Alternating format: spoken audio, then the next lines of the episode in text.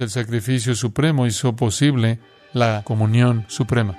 Entonces nos convertimos en adoradores aceptables del Padre. Entonces la adoración es siempre un asunto de salvación.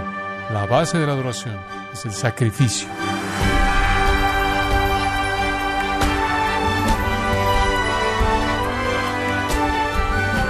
Sea usted bienvenido a esta edición de Gracia a vosotros con el pastor John MacArthur. Muchos piensan que la idolatría es algo del pasado, no se dan cuenta que al dedicar sus prioridades y atención, sea al tiempo, el dinero o a personas y cosas, pueden estar haciendo en ello que sean sus propios dioses. Pero ¿qué puede hacer para que Dios sea el centro de su vida y adoración? Bueno, el día de hoy el pastor John MacArthur, en la voz del pastor Luis Contreras, contestará esta pregunta como parte de la serie Adoración Verdadera en Gracia a Vosotros. Regresemos a Juan 4. Juan capítulo 4. Cuando Jesús llegó a la escena, la gente estaba adorando. Los samaritanos estaban adorando. De hecho, en el versículo 20 ella dijo, adoramos en este monte, y allí hizo referencia al monte Gerizim. Y los judíos estaban adorando. El versículo 20 dice en Jerusalén. Ellos estaban adorando. Pero iba en contra de esta adoración inaceptable. Estaban adorando al Dios correcto, pero de la manera equivocada y con la actitud equivocada. Fue en contra de eso que nuestro Señor presenta lo que es la verdadera adoración aceptable. Y eso nos dice que la de ellos no lo era. Ahora déjeme ver si puedo prepararle la escena. Capítulo 4, versículo 4. Y esta es realmente la clave de por qué fue allí. Y le era necesario pasar por Samaria. Había una cita divina con una mujer especial. Esta era una mujer que Dios buscaba para que fuera una adoradora verdadera. Y como dije, la búsqueda de Dios es eficaz. Y él la buscó, enviando a Jesús fuera de la ruta normal para pasar por Samaria, a una ciudad llamado Sicar, junto a la heredad que Jacob dio a su hijo José, y estaba allí el pozo de Jacob. Entonces Jesús, cansado del camino, se sentó así junto al pozo, era como la hora sexta. Según la hora romana, esa sería como las seis de la tarde. Vino una mujer de Samaria a sacar agua y Jesús le dijo, dame de beber. Pues sus discípulos habían ido a la ciudad a comprar de comer. La mujer samaritana le dijo, ¿cómo tú, siendo judío, me pides a mí de beber que soy mujer samaritana. Porque literalmente los judíos no usan los mismos vasos que los samaritanos. Los judíos no beben de nuestros vasos. Y esa era su relación en el tiempo de Jesús. Eran despreciados, menospreciados, odiados por los judíos y no tenían trato alguno. Ahora, ese asunto entonces se convierte en la clave para entender el versículo 20, véalo. Entonces la mujer le dice, nuestros padres, los samaritanos, adoraron en este monte, el monte Gerizim. Y vosotros decís, judíos, que en Jerusalén es el lugar donde se debe adorar. Y la implicación es, ¿quién tiene razón? ¿Dónde adoramos? Dice usted, ¿por qué está haciendo ella esa pregunta? Le voy a decir por qué ella está haciendo esa pregunta, por lo que acaba de pasar. Regresa al versículo 10. Jesús le dijo, si conocieras el don de Dios y quién es el que te dice, dame de beber, tú le pedirías y él te daría agua viva. Señora, si supieras quién te habla y lo que te puede dar, lo habrías pedido. Y la mujer le dijo, Señor, no tienes con qué sacar y el pozo es hondo. ¿De dónde pues tienes el agua viva? ¿De dónde la vas a sacar? ¿Acaso eres tú mayor que nuestro padre Jacob, que nos dio este pozo del cual bebieron él, sus hijos y sus ganados? En otras palabras, si tienes alguna clase de agua que es mejor que esta agua, ¿eres tú mayor que Jacob? Respondió Jesús y le dijo, cualquiera que bebiera de este agua volverá a tener sed, mas el que bebiere del agua que yo le daré no tendrá sed jamás, sino que el agua que yo le daré será en él una fuente de agua que salte para vida eterna. Eterna. La mujer dijo, Señor, dame esa agua, para que no tenga yo sed ni venga aquí a sacar. Y luego él fue al meollo del asunto. Podrá darte esto, pero tienes un problema. Y así es como él planteó el problema. Ve, llama a tu marido. Respondió la mujer y dijo, no tengo marido. Jesús le dijo, bien has dicho, no tengo marido. Porque cinco maridos has tenido. Y el que ahora tienes no es tu marido. esto has dicho con verdad. Le dijo la mujer, Señor, me parece que tú eres profeta. Buen razonamiento. ¿Por qué percibiría ella eso? Dos razones. Número uno, él habló de la verdad sobrenatural. Por eso creo que aunque ella parece responderle en sentido literal, creo que ella entendió lo que él estaba diciendo hasta cierto punto. Él está hablando de cosas eternas. Él está hablando de cosas espirituales. En segundo lugar, porque él fue directo al núcleo y la acusó por su pecado. Incluso podría agregar un tercero, porque él conocía secretos que solo Dios podía revelar. Aquí hay un hombre que habla de realidades espirituales. Aquí hay un hombre que trata con el pecado. Y aquí hay un hombre que conoce cosas que solo Dios puede revelar. Eso, amigo mío, es un profeta. La primera reacción de ella fue, tengo que arreglar mi vida. Eso es lo que yo creo. La implicación está aquí. Yo creo que incluso ella pudo haber sentido una profunda, profunda convicción en este punto, porque creo que cuando Jesús le dijo algo a alguien de manera individual, digo, habría sido un poco difícil evadirlo. Él tiene una presencia de autoridad total. Y yo creo que la respuesta de ella fue, quiero enderezar mi vida, quiero adorar, pero tengo que hacerte una pregunta básica. No sé a dónde ir, ¿verdad? No sé a dónde ir. No sé a dónde ir a adorar. Digo, mi gente dice que suba aquí y tu gente dice que baje allí. ¿Dónde adoro? Y él dice, señora, dentro de poco no va a haber una aquí arriba y una allá abajo. Entonces ese no es el punto.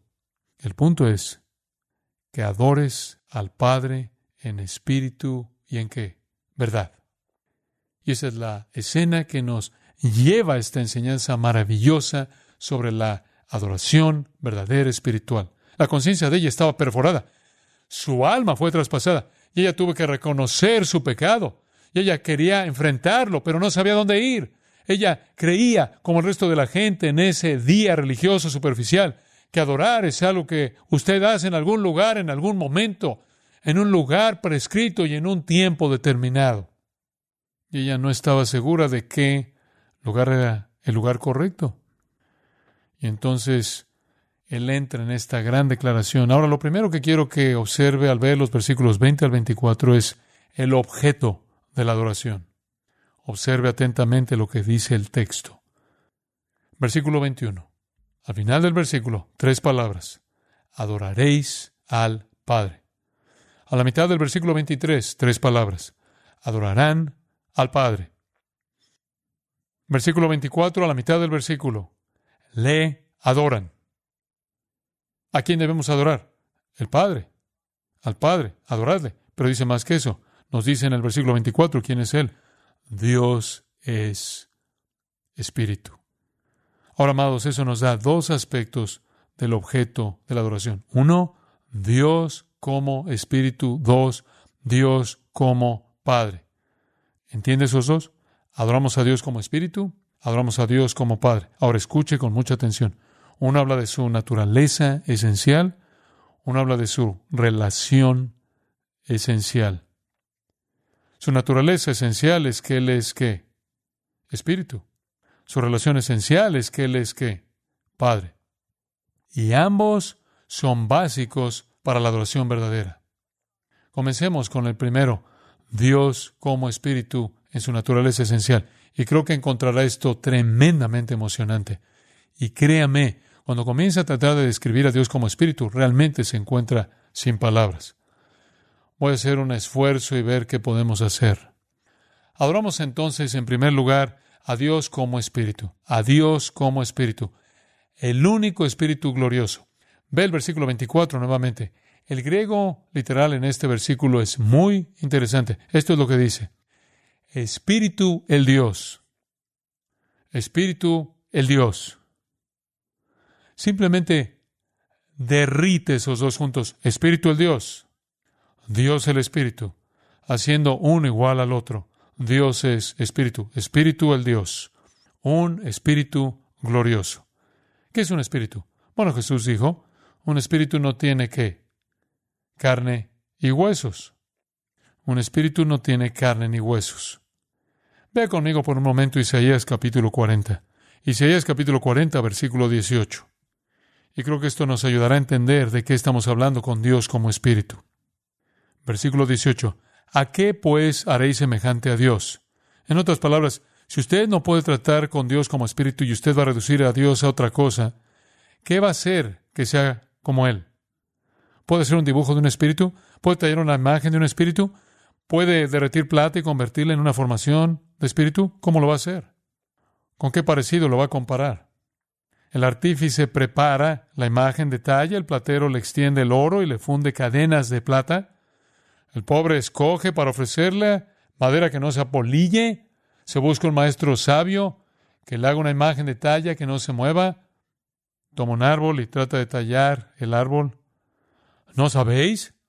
¿No habéis oído? ¿Nunca os lo han dicho desde el principio? ¿No habéis sido enseñados desde que la tierra se fundó? Él está sentado sobre el círculo de la tierra. Digo, está tratando, digo, estás tratando de reducir al Dios eterno, cuyos moradores son como langostas. Él extiende los cielos como una cortina, los despliega como una tienda para morar. Este es, este es el Dios del universo y estás vaciando un pequeño líquido en una olla y tallando un pequeño trozo de madera. Él convierte el versículo 23 en nada a los poderosos y a los que gobiernan la tierra hace como cosa vana, como si nunca hubieran sido plantados, como si nunca hubieran sido sembrados, como si nunca su tronco hubiera tenido raíz en la tierra, tan pronto como soplen ellos se secan y el torbellino los lleva como jarasca. En otras palabras, él dice que los príncipes o los principales o las personas más importantes o las personas más poderosas del mundo no son nada en comparación con Dios. Entonces, versículo 25, ¿a qué pues me haréis semejante? ¿O me compararéis, dice el santo? Levantad en alto vuestros ojos y mirad quién creó estas cosas. Él saque cuenta su ejército, a todas llama por sus nombres, ninguna faltará. Tal es la grandeza de su fuerza y el poder de su dominio. Y luego continúa hablando de cómo Dios no se desmaya, nunca se cansa y así sucesivamente. En otras palabras, cuando usted concibe y dibuja en su mente o en términos teológicos o bíblicos el concepto de Dios, usted no puede reducirlo a una imagen. Él no puede ser reducido a un edificio. Él no puede ser reducido a una estatua. A nada. Él es espíritu y debe ser adorado en la plenitud de la infinidad de su espíritu eterno. ¿Qué hace eso inmediatamente? Eso inmediatamente dice que usted no tiene que ir a un lugar a la vez para acercarse a Dios. El catecismo más breve dice Dios es un espíritu, infinito, eterno, inmutable en su ser. Algunas de las sectas enseñan que Dios es un hombre. Esa es una mentira salida del pozo. Dios no es un hombre, Dios es espíritu. En Jeremías 23, 23, ¿soy yo Dios de cerca solamente? Dice Jehová, y no Dios desde muy lejos. En otras palabras, lo que está diciendo es esto, escucha esto. ¿Soy un Dios en algún lugar? No, Dios no es un Dios en algún lugar, Él es un Dios que en todo lugar. No pueden confinar, no pueden confinarme. ¿Se ocultará alguno, dice Jehová, en escondrijos que yo no lo vea? Y me encanta esto. No lleno yo, dice Jehová, el cielo y la tierra. Ahora escuche esto. Dios no es un ídolo confinado a un lugar. Dios es el lugar infinito. Él no puede ser confinado a un lugar específico o un tiempo específico. Ahora ve cuán importante es eso en la adoración. No vamos a algún lado porque Dios está allí y vamos allá a adorarlo. Ahora, los paganos creían que Dios estaba en algún lugar. Y primero de Samuel, capítulo 5, usted sabe, los filisteos tenían un templo y tenían allí a su dios Dagón. Cuando robaron el arca del pacto, pensaron que era la representación del dios de los israelitas, tomaron el arca del pacto y la metieron en el templo de Dagón. Ellos pensaron que allí es donde viven los dioses, en ese lugar, así que la metieron allí. Recuerda, la mañana después regresaron su dios Dagón, que era ese dios pez, fue tirado inclinándose ante el arca del pacto. Entonces lo volvieron a levantar al día siguiente, que regresaron, lo tiraron nuevamente, solo que esta vez tenía las manos cortadas y la cabeza también. Dios había realizado una cirugía sobrenatural en ese ídolo, pero el punto fue que asociaron ese Dios con ese lugar. Ese era todo el punto. Pero Dios es espíritu. Y lo que le está diciendo a la mujer es, oye, el problema no es que está aquí o allá, porque Dios no está aquí o allá. Pero Dios es espíritu. Dios es espíritu. Ahora regrese a Juan capítulo 4 por un momento y veamos cómo él está respondiendo específicamente a esta señora. Versículo 21. Nuestros padres adoraron en este monte, dice ella, y dicen en Jerusalén. Digo, ¿dónde está Dios? ¿Está Dios aquí arriba o está allá abajo? Digo, quiero enderezar mi vida, entonces ¿a dónde voy? Y luego en el versículo 21, Jesús le dijo, Mujer, créeme, te estoy diciendo la verdad, que la hora viene cuando ni en este monte ni en Jerusalén adoraréis al Padre. Ahora esa declaración está tan cargada que puedo interpretarla con una especie de pensamiento telescópico. Si usted lo toma individualmente, si lo toma individualmente, podría estar diciendo, señora, estás a punto de entrar en una relación con Dios a través de mí, eso haría que ni siquiera adores a Dios en ninguno de los dos lugares, sino en tu corazón. Podría estar diciendo históricamente, se acerca el momento en el que la destrucción de Jerusalén arrasará con ese lugar y de todos modos no tiene nada en esa montaña, podría tomarse en su significado más amplio posible que le está diciendo, haré una obra redentora en la cruz del Calvario que eliminará todo lo que esté asociado de alguna manera con el antiguo pacto verdadero o falso. Y realmente creo que lo que él está diciendo es, señora, que sus sistemas llegarán a su fin muy, muy rápido. En un sentido muy real, Jesús dice en el versículo 23, la hora viene y ahora es. Esa es una declaración fascinante, es futuro, sin embargo presente. ¿Qué quiso decir con que viene? ¿Qué quiso decir con que viene y ahora es? Él estaba diciendo, estoy parado en la transición y en una mano tengo el antiguo pacto y en la otra mano tengo el nuevo pacto. Viene la hora. Y ya está aquí porque aquí estoy yo. Cuando esto se acabe, y el nuevo pacto esté aquí. Y en ese lugar, o mejor dicho, en ese nuevo pacto, no hay lugar, no hay Jerusalén. Y para asegurarse de que nadie se confundiera, en el año 70 después de Cristo, Dios simplemente acabó con Jerusalén. Simplemente la aplastó. Simplemente la acabó. Y entonces la adoración es la adoración de Dios como espíritu. Y como espíritu, Él está en todos lados. Él está en todos lados. Y escuche esto. Él está disponible en todos lados para un adorador verdadero, en todas partes. Él está prediciendo el fin del sistema ceremonial, y yo creo que Él lo dramatizó maravillosamente con un gran acontecimiento climático que ocurrió cuando Jesús murió en la cruzquera. ¿Qué pasó con el velo del templo? Se rasgó de arriba abajo, y todo el sistema se acabó. El lugar santísimo fue expuesto. El sistema ceremonial fue terminado. Y eso yo creo es lo que nuestro Señor realmente tiene en mente cuando habló con esta mujer. En Hebreos 10, versículo 19. En el lenguaje de este libro maravilloso es por lo que Cristo ha hecho que tenemos un nuevo tipo de adoración. Esto es tan hermoso. El capítulo 10 habla del versículo 4, la sangre de los toros y de los machos cabríos no pueden quitar los pecados. El sistema de sacrificios no podía hacerlo. De ninguna manera podía hacerlo. Pero me encanta esto. Versículo 12. Pero este Cristo ve. El versículo 11 dice, todo sacerdote está día tras día ministrando y ofreciendo muchas veces los mismos sacrificios que nunca pueden quitar los pecados. Pero Cristo, habiendo ofrecido una vez para siempre un solo sacrificio por los pecados, se ha sentado a la diestra de Dios. ¿Qué significa que se sentó? Significa que Él se sentó porque su obra estaba qué? Terminada. Y versículo 14, porque con una sola ofrenda hizo perfectos para siempre a los santificados. Y este es el nuevo pacto, versículo 16 dice, este es el pacto donde Dios dijo que escribiré en sus corazones. Nunca más me acordaré de sus pecados y transgresiones. Y donde hay este tipo de remisión total, ya no hay necesidad de ninguna otra ofrenda, ¿verdad? Entonces el sistema de sacrificios terminó cuando Cristo murió. Él perfeccionó todo. Versículo 19. Así que, ¿así que? ¿Para qué está ahí el así que? Para hacer la transición, por lo que Cristo ha hecho. Hermanos, tengan confianza de entrar en el lugar santísimo. Hombre, un judío no se acercaría al lugar santísimo por medio de que cayera muerto. Él dice, entren, ahora vean esto, versículo 20, por el camino nuevo y vivo. No el camino de animales muertos, no el camino antiguo de las ceremonias, sino un camino nuevo y vivo, que Él nos abrió a través del velo, esto es de su carne, y teniendo un gran sacerdote sobre la casa de Dios, acerquémonos acerquémonos. ¿No es genial? ¿No es maravilloso?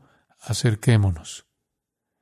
Como puede ver, es debido nuevamente a la obra de Cristo en la cruz que nos convertimos en un pueblo adorador. No es en el monte Gerizim, no está en el monte Gerizim, no está en Jerusalén. Esos antiguos sistemas ceremoniales se han ido. Y no hay lugar hoy día para un sacerdocio de élite especial. Y no hay lugar hoy para altares y misas de sacrificio y velas encendidas y humo de incienso. Eso es judaísmo y paganismo arrastrado, ignorando el camino nuevo y vivo, el sacerdocio de todos los creyentes. Ese sistema se acabó. Entonces, nuestro Señor dice, mira, no es el lugar de adoración, señora, no es el lugar de adoración, es a quién adoras tú lo que importa, ¿verdad? Es a quién adoras. Y, en primer lugar, adoras a Dios como espíritu. Él es un espíritu. Dice usted, bueno, John, digo, ¿cómo puedes decir que Dios debe ser adorado en espíritu en todos lados cuando tenían el templo? Escúcheme, el templo era solo un símbolo y un lugar presente, residente, para estimular la adoración como una forma de vida. ¿Entiende eso? Si usted no entiende eso, no entiende el punto del templo.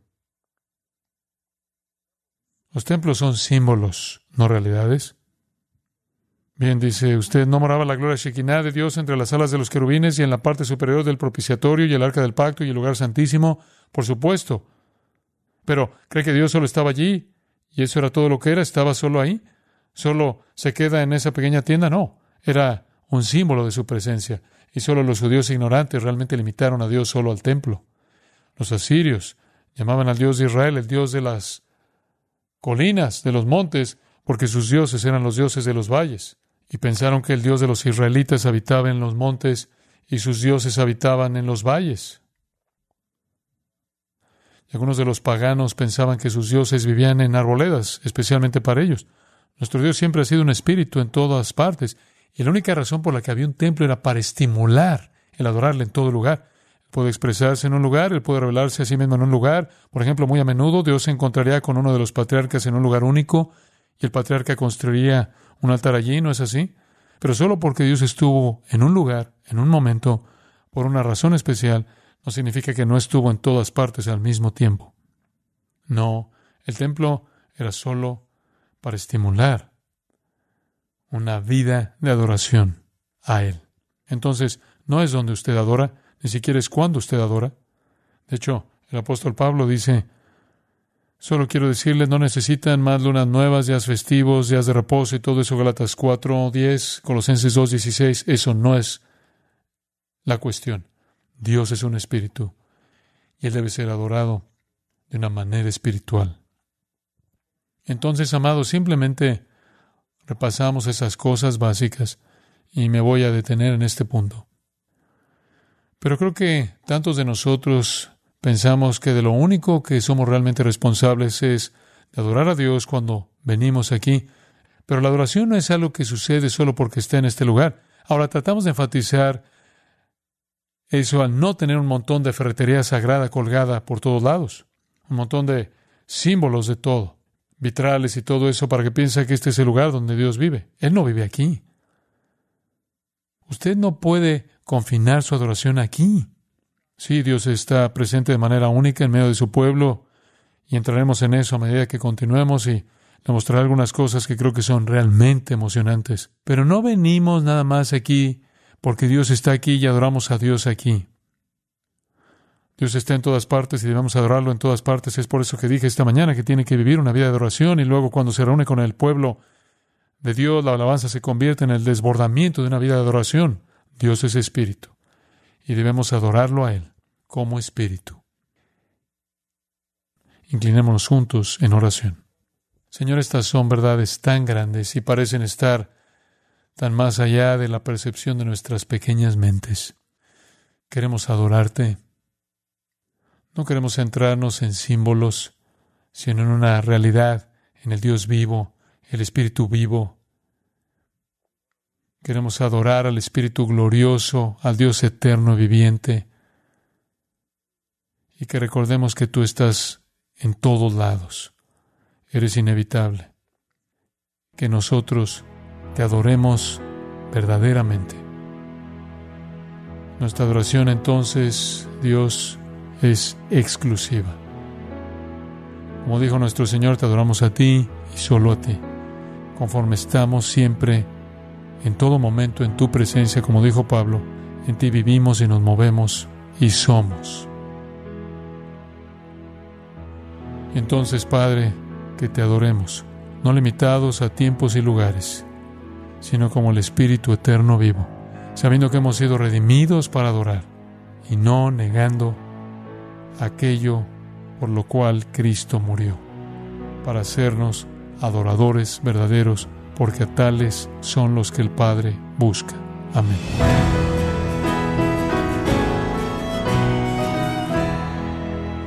John MacArthur nos enseñó que la iglesia no debería ser el único lugar donde adoramos a Dios, sino que Él debe ser adorado en todas las áreas de nuestra vida. Nos encontramos en la serie Adoración Verdadera, aquí en gracia a vosotros. Grace Community Church ha organizado la Conferencia Expositores 2023 en español el viernes 15 y sábado 16 de septiembre en Son Valley, California. Predicarán John MacArthur, Sugel Michelén, Luis Contreras, Josías Grauman y David Barceló, con el tema Admirando la Gloria de Dios. Inscripciones de expositores 2023, el 15 y 16 de septiembre. Visite conferenciaexpositores.org, repito, conferenciaexpositores.org. Si tiene alguna pregunta o desea conocer más de nuestro ministerio, como son todos los libros del pastor John MacArthur en español o los sermones en CD que también usted puede adquirir, escríbanos y por favor mencione la estación de radio por medio de la cual usted nos escucha en gracia a vosotros. Es importante conocer no solo el país y ciudad de donde usted nos escucha, sino también la radio. Para quienes contactan nuestro ministerio por primera vez, pueden solicitar una copia del mensaje de promoción sin costo alguno, un mensaje por oyente únicamente. Si usted vive en los Estados Unidos o Puerto Rico, escríbanos a Gracia Vosotros, P.O. Box 4000, Panorama City, California 91412. O puede escribirnos a través del siguiente correo electrónico radio arroba gracia.org.